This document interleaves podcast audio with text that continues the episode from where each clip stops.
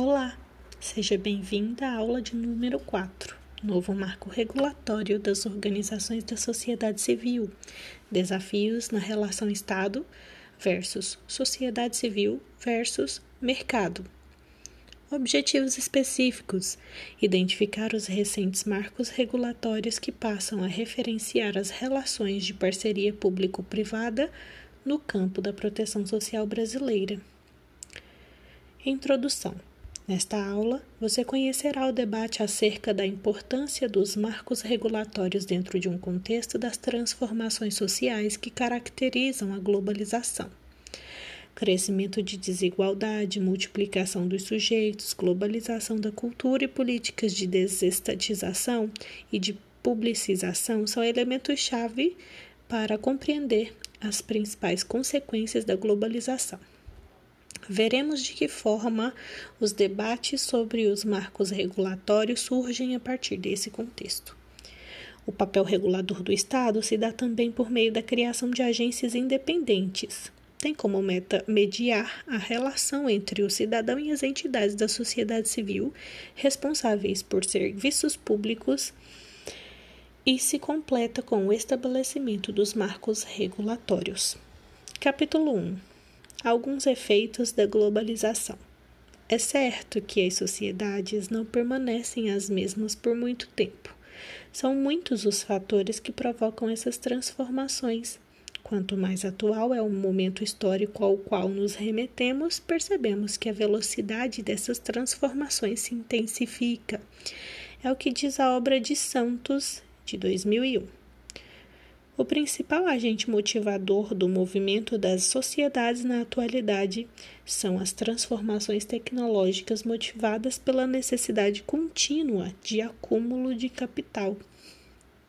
As tecnologias desenvolvidas no final do século XX, principalmente as tecnologias de informação, permitem a organização de um sistema em que as relações econômicas acontecem em escala global como aponta Santos na sua obra de 2001. Os efeitos desse processo ficaram conhecidos como globalização. O fenômeno da globalização não carregou consigo os pressupostos contidos na ideia de universalização.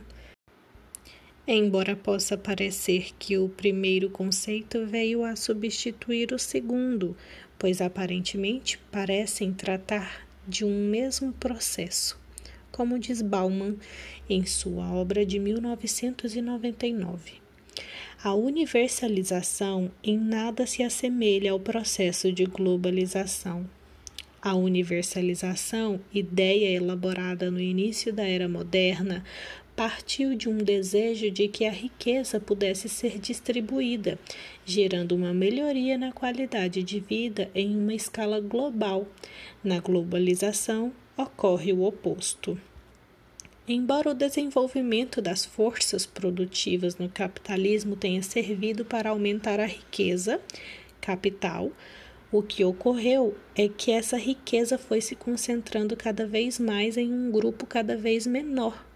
Segundo Bauman, em sua obra de 1999, o verdadeiro significado da globalização é seu caráter indeterminado no sentido em que suas consequências tendem a ser impremeditadas, e acéfalo, porque não se pode determinar exatamente onde está o seu centro de controle. Mas quais foram os efeitos da globalização? Capítulo 1.1 Crescimento da desigualdade. Existe um imaginário de que a globalização, por meio dos avanços das tecnologias de comunicação, permitiu que o mundo se tornasse homogêneo, no sentido de que todas as partes do globo estariam estreitamente ligadas e ainda que essas partes ligadas seriam essencialmente parecidas, como se a globalização diluísse a desigualdade. Essa percepção da globalização é uma espécie de fábula, como coloca Santos em sua obra de 2001. Tal perspectiva fabulosa da globalização tem como propósito esconder uma realidade, a de que o capitalismo global só fez agravar as desigualdades. Numa, no modelo econômico imposto pela globalização, as consequências do capitalismo são potencializadas. O aumento da competitividade em escala global acentua os níveis de exploração da classe trabalhadora e de desigualdades sociais, como aponta Santos em sua obra de 2001. Para Milton Santos, em sua obra de 2001, nesse cenário globalizado de aumento da perversidade capitalista, os conceitos de bem público e solidariedade perdem seu valor. Uma consequência dessa realidade é que o Estado, responsável por direito, por promover o bem-estar, fica menor acentuando ainda mais as consequências nefastas do capitalismo e permitindo que o, que o mercado seja o principal agente regulador da vida social. As novas tecnologias de comunicação, intimamente ligadas com as condicionantes da globalização, geram desigualdade, pois permitem que os muito ricos possam movimentar seus capitais freneticamente investindo no sistema financeiro de forma especulativa, o que resulta no fato de os ricos ficarem ainda mais ricos em um curto espaço de tempo, como aponta Bauman em 1999. A globalização e a desregulação da economia promoveram o capital financeiro e principalmente sua, sua faceta especulativa, em detrimento do capital produtivo, ou seja, aquele que é utilizado para investimento na produção. O capital produtivo gera empregos, renda e bens para a população, e dentro dessa lógica, o aumento da especulação financeira gerou e gera pobreza para muitos e riqueza para poucos, ou seja, aumenta a desigualdade refletindo diretamente sobre o Brasil, que historicamente é marcado por toda essa forma de desigualdade. Com destaque para a economia política, a globalização só veio agravar esse quadro da realidade brasileira. Capítulo 1.2 Desestatização a desestatização é um, um processo que se refere a uma série de medidas que vários estados nacionais tomaram no final do século XX como resposta ao novo quadro do capitalismo mundial. Diante dos problemas socioeconômicos gerados pelo capitalismo e da multiplicação dos sujeitos, resultado da cultura individualizante e suas necessidades, o Estado passou a ser encarado como ineficiente. É o que aponta Viola. Na verdade, o principal interessado na diminuição do Estado é o mercado globalizado, para que assim também seja menor a sua interferência nas relações comerciais. As forças globalizantes agem no sentido de enfraquecer o poder do Estado. O objetivo é que as forças do capital global sejam as únicas a definir o rumo das sociedades. Para Bauman, em sua obra de 1999, restará ao Estado o poder de polícia para encarcerar aqueles que são refugados pela sociedade, os indesejáveis. Para que serve um Estado tão robusto se ele não é eficiente para resolver os problemas que afligem a população? A ineficácia do Estado passa a ser constantemente contrastada com a eficiência do setor privado e os efeitos benéficos da livre concorrência, segundo Viola. Assim, para que o Estado possa garantir os principais serviços públicos de forma eficaz, seria necessária a privatização desses serviços.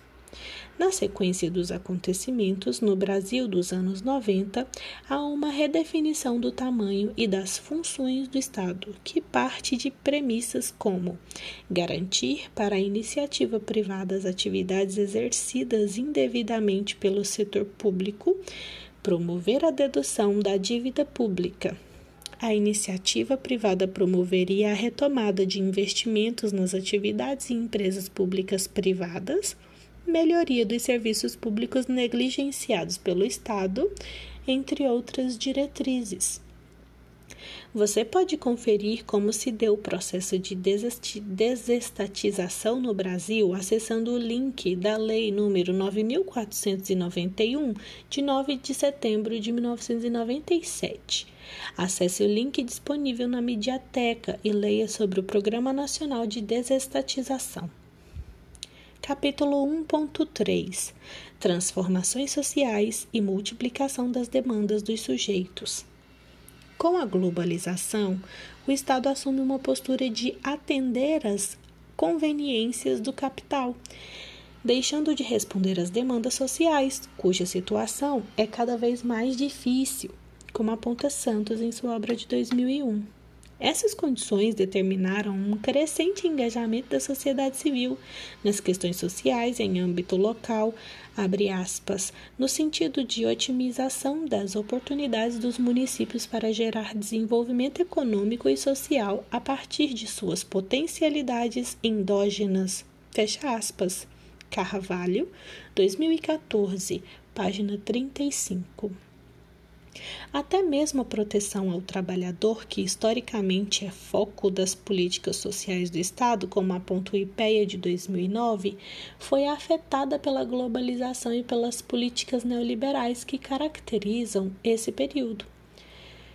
A precarização do trabalho, resultado de medidas de flexibilização e de desregulamentação de direitos, é evidenciada pelas mudanças nas relações de trabalho e em sua organização, são exemplos dessa precarização, abre aspas, processos continuados de informalização, insegurança e desproteção no trabalho e novas formas de contratação da força de trabalho assalariada por meio de trabalhos terceirizados, subcontratados, temporários.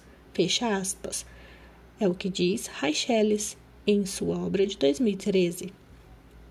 As novas relações de trabalho do mundo globalizado desagregam o trabalhador enquanto classe, no entanto, projetam os indivíduos na busca de realizações individuais. Assim, abre aspas, ganharam significados microdiscursos em detrimento das grandes teleologias sociais. Os projetos individuais particulares de minorias em detrimento de expressões coletivas de classes sociais de maiorias. Fecha aspas.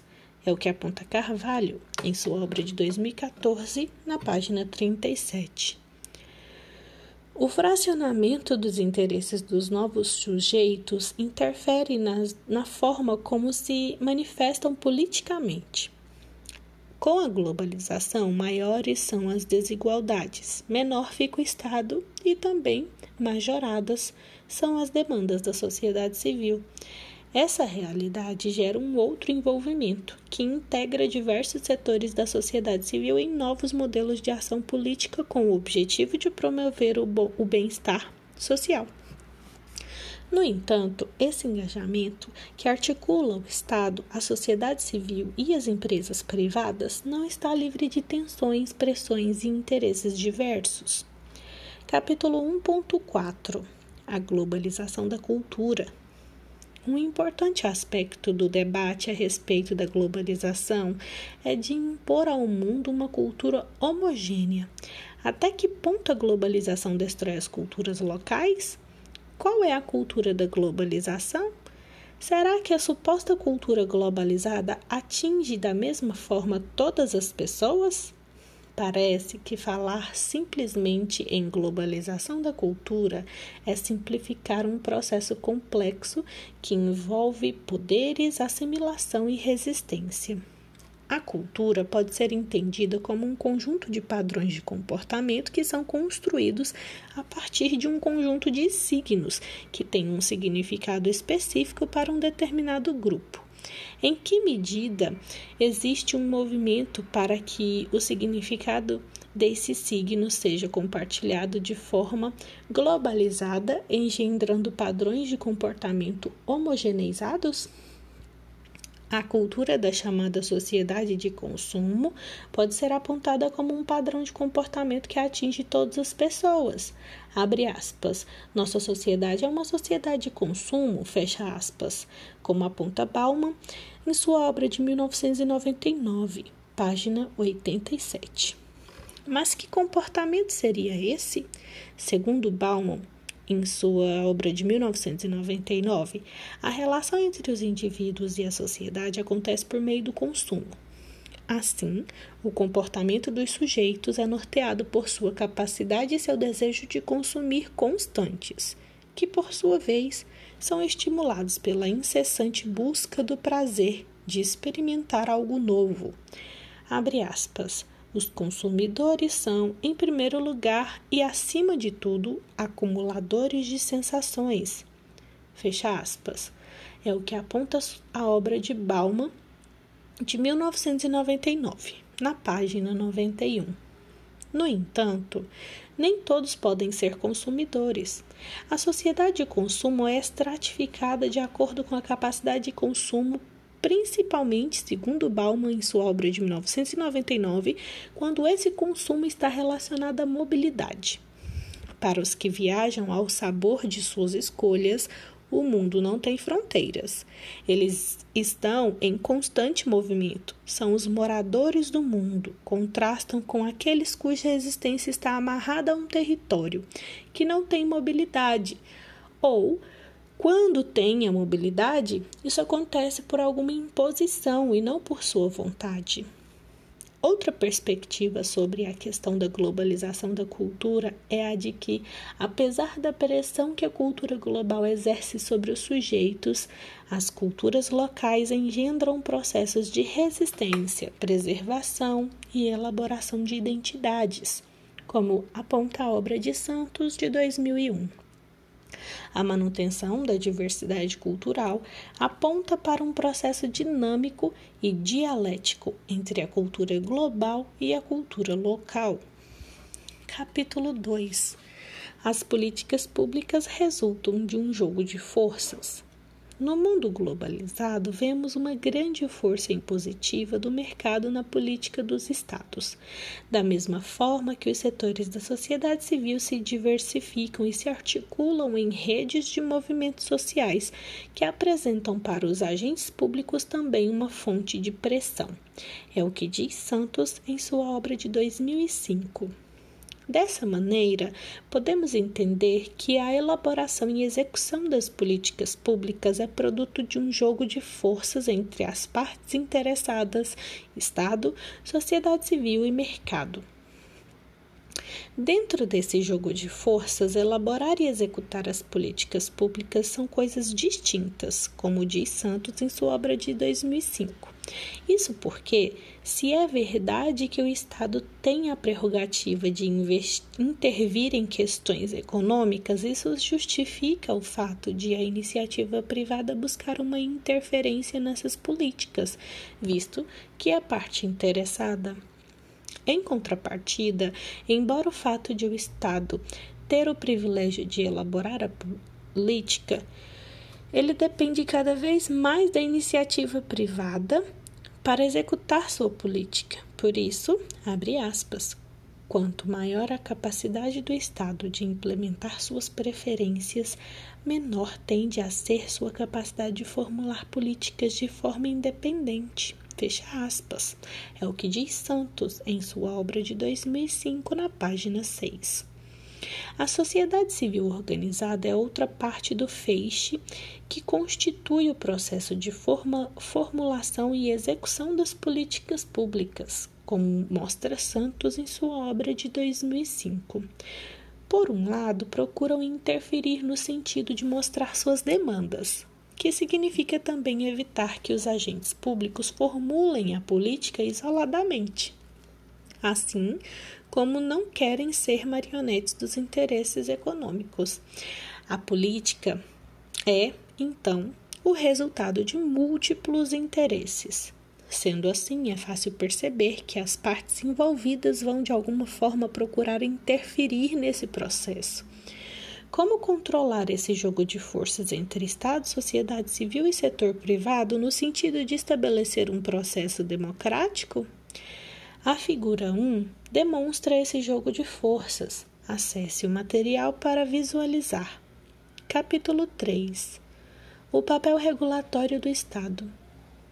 A globalização provocou o aumento da desigualdade, multiplicou os sujeitos e suas demandas, provocou a desestatização.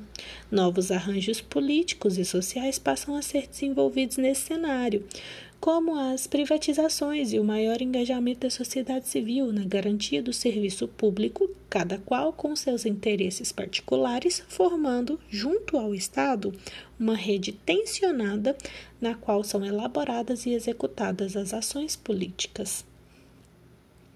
Capítulo 3.1 As privatizações.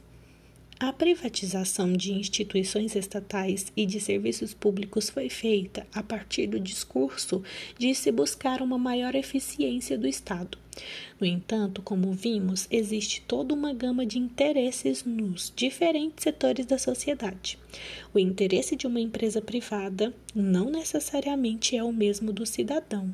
Deve ser empenho do Estado a garantia do serviço público, não só sua eficiência, mas também que o acesso das pessoas a esse serviço seja feito de forma justa. Esse é um desafio lançado ao Estado que concede às empresas o direito de oferecer serviços públicos à população que é o de fazer com que os serviços de qualidade cheguem, abre aspas, com menor custo e maior qualidade ao cidadão consumidor, fecha aspas, como aponta Carvalho em sua obra de 1998. Capítulo 3.2 A publicização. A publicização também faz parte do processo de enxugamento da máquina pública. O processo de publicização significa ceder ao setor público não estatal a gestão de atividades que não são exclusivas do Estado, mas que são de interesse da população, tais como saúde, educação e assistência social, como aponta Babilônia em sua obra de 2012. Dessa forma, o Estado deixa de ser o único executor e passa a promover a política pública por meio de subsídios. No âmbito do setor público não estatal estão principalmente as entidades do terceiro setor. O objetivo da publicização é mais do que diminuir o tamanho do Estado, visto que também objetiva a melhoria da gestão das políticas públicas, aumentando também o seu alcance, como aponta Babilônia em sua obra de 2012.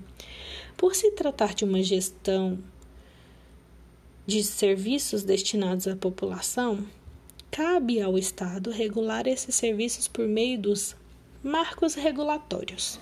Capítulo 3.3 O Estado como regulador.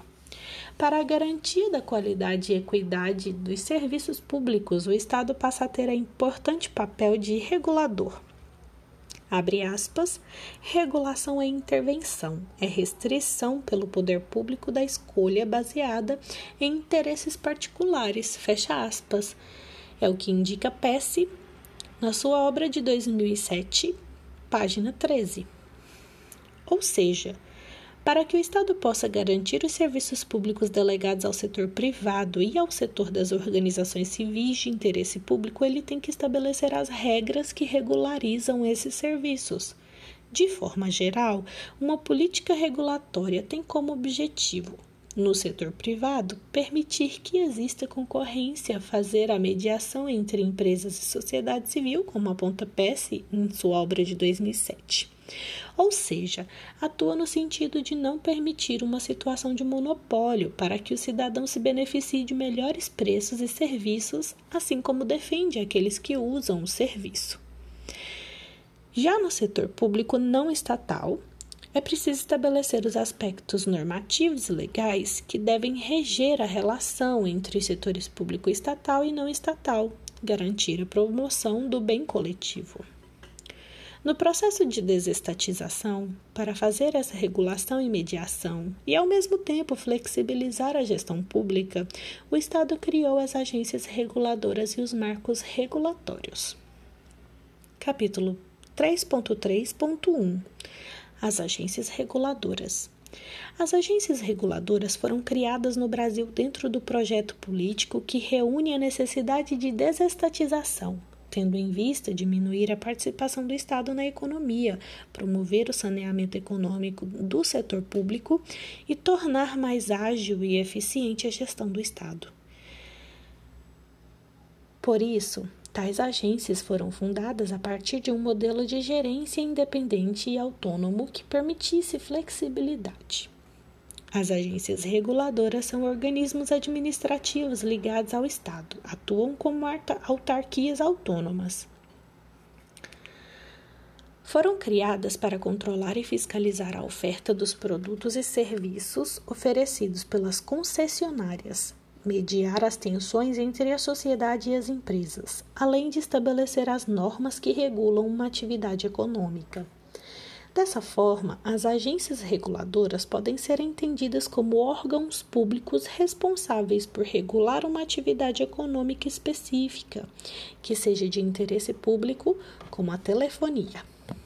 A principal premissa das agências reguladoras é a independência para que possam agir de forma autônoma como agente mediador e de cobrança no sentido de fazer com que as determinações do Estado sejam cumpridas pela empresa concessionária. As agências reguladoras têm vínculo com o Estado na hierarquia institucional, mas não estão subordinadas a ele. A independência das agências é determinada por sua, abre aspas, autonomia administrativa, financeira e técnica, fecha aspas. É o que aponta Pesce em sua obra de 2007, página 14 com o objetivo de fazer uma administração pública mais flexível, sendo que a autonomia gerencial assemelha as agências aos modelos administrativos adotados nas empresas privadas. As agências reguladoras são independentes, ao mesmo tempo em que representam o Estado em um dos vértices do triângulo de, que forma com a sociedade civil e as empresas privadas. Ao analisar os primeiros anos de experiência das agências reguladoras brasileiras, Alqueta Pesce, em sua obra de 2007, destaca os principais problemas enfrentados pelo Estado, evidenciando a fragilidade dessa estrutura administrativa. Primeiro ponto. Questões legais dificultaram o processo de seleção de servidores das agências por meio de concurso público, o que implicou na contratação de funcionários temporários, fazendo com que as agências tivessem um nível de rotatividade muito grande. Segundo ponto, Momentos de crise nos setores regulados pelas agências, como a crise energética de 2001, fez com que o governo federal criasse outros órgãos com o objetivo de solucionar a crise, fazendo com que a agência, no caso a ANEL, perdesse seu poder e autonomia, fato que evidenciou que a agência não deu conta de controlar e garantir os serviços que estava regulando. Terceiro ponto: relação conflituosa entre o poder executivo, tanto em nível federal quanto estadual, e as agências, visto que o poder executivo entendeu que as agências tiram parte de seu poder. A criação das agências reguladoras tem acontecido de forma diversa, como indica PES em 2007. Em alguns setores, a transição do antigo modelo estatal para o de agência ainda não é definitivo. Em outros, ainda não existe um marco regulatório e ainda algumas agências não conseguiram cumprir seu papel regulador, enquanto outras conseguiram avançar em seus objetivos. Da mesma forma que as instituições denominadas de agência têm sido criadas com objetivos e funções que as diferem que as diferem de umas das outras?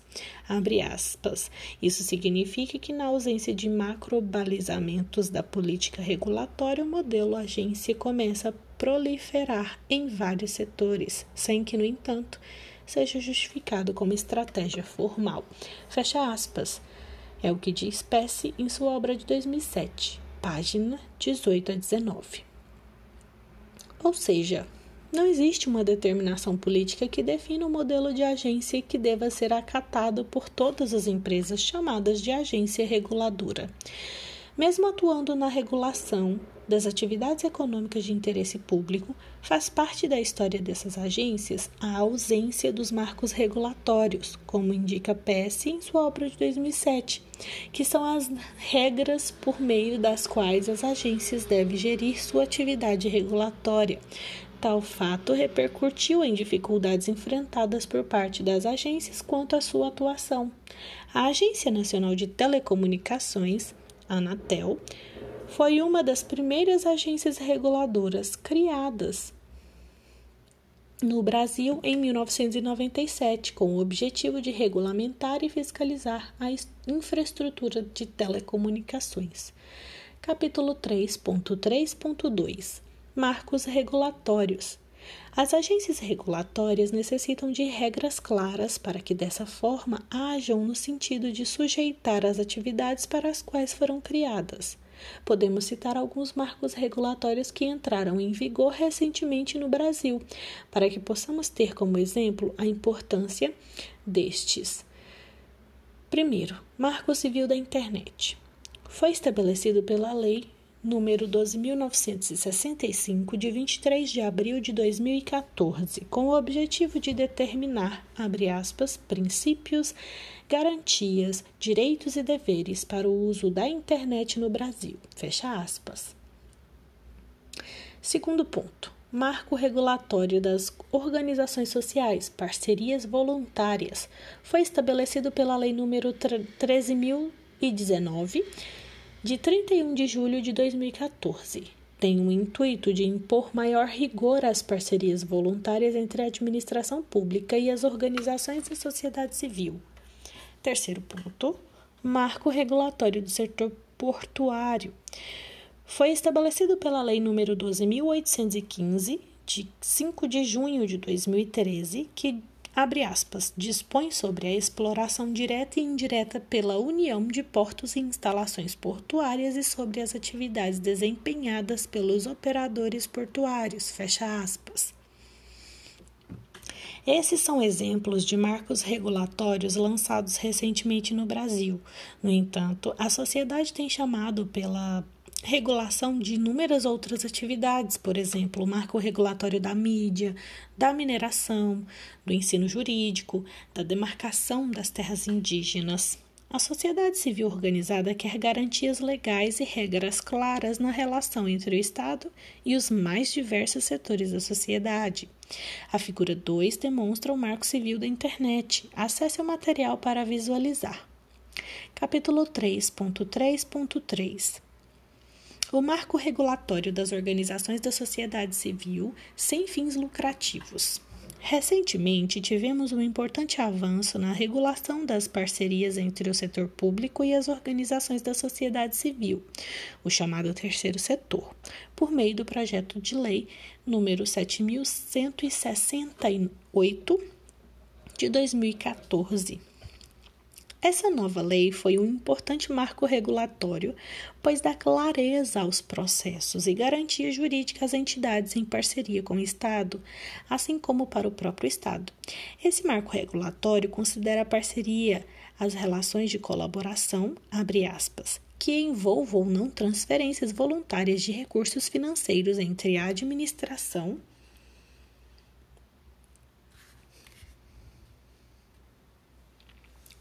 pública e as organizações da sociedade civil para ações de interesse recíproco em regime de mútua cooperação.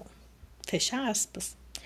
A aprovação dessa lei é o resultado de pressões e negociações da associação entre diversas OSCs junto ao poder público que sofriam com a insegurança jurídica provocada pela falta de clareza com relação às leis que regiam as parcerias e com um excesso de burocracia.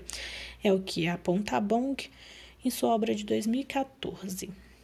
Entre os avanços estabelecidos pela nova lei, é importante citar os instrumentos jurídicos por meio dos quais as parcerias devem ser estabelecidas, os requisitos para a qualificação das organizações, a desburocratização do orçamento e o aumento das especificações legais quanto à prestação de contas. RBA 2014. Considerações finais. Vimos nessa aula que o fenômeno conhecido como globalização resultou em profundas transformações sociais, mudanças estas que implicariam implicaram em um processo de desestatização. Vimos que para garantir esses serviços à população, o Estado teve que criar parcerias com os setores da iniciativa privada, para estabelecer uma relação equilibrada entre as entidades privadas e os usuários de seus serviços, foram criadas as agências reguladoras. Essas agências foram criadas para controlar e fiscalizar a oferta dos produtos e serviços oferecidos pelas empresas que fornecem os serviços de interesse público, mediar as tensões entre a sociedade e as empresas, além de estabelecer as normas que regulam uma atividade econômica. A sociedade civil organizada reivindica marcos regulatórios para os mais diversos setores, com o objetivo de que as relações entre as entidades e o Estado sejam estabelecidas a partir de um conjunto de regras claras e que deem conta das peculiaridades de cada setor. Alguns marcos regulatórios foram positivados pelo Estado, mas há ainda uma lista deles nas reivindicações da sociedade. Essa foi a aula de, número 4. Espero você na aula 5. Até mais!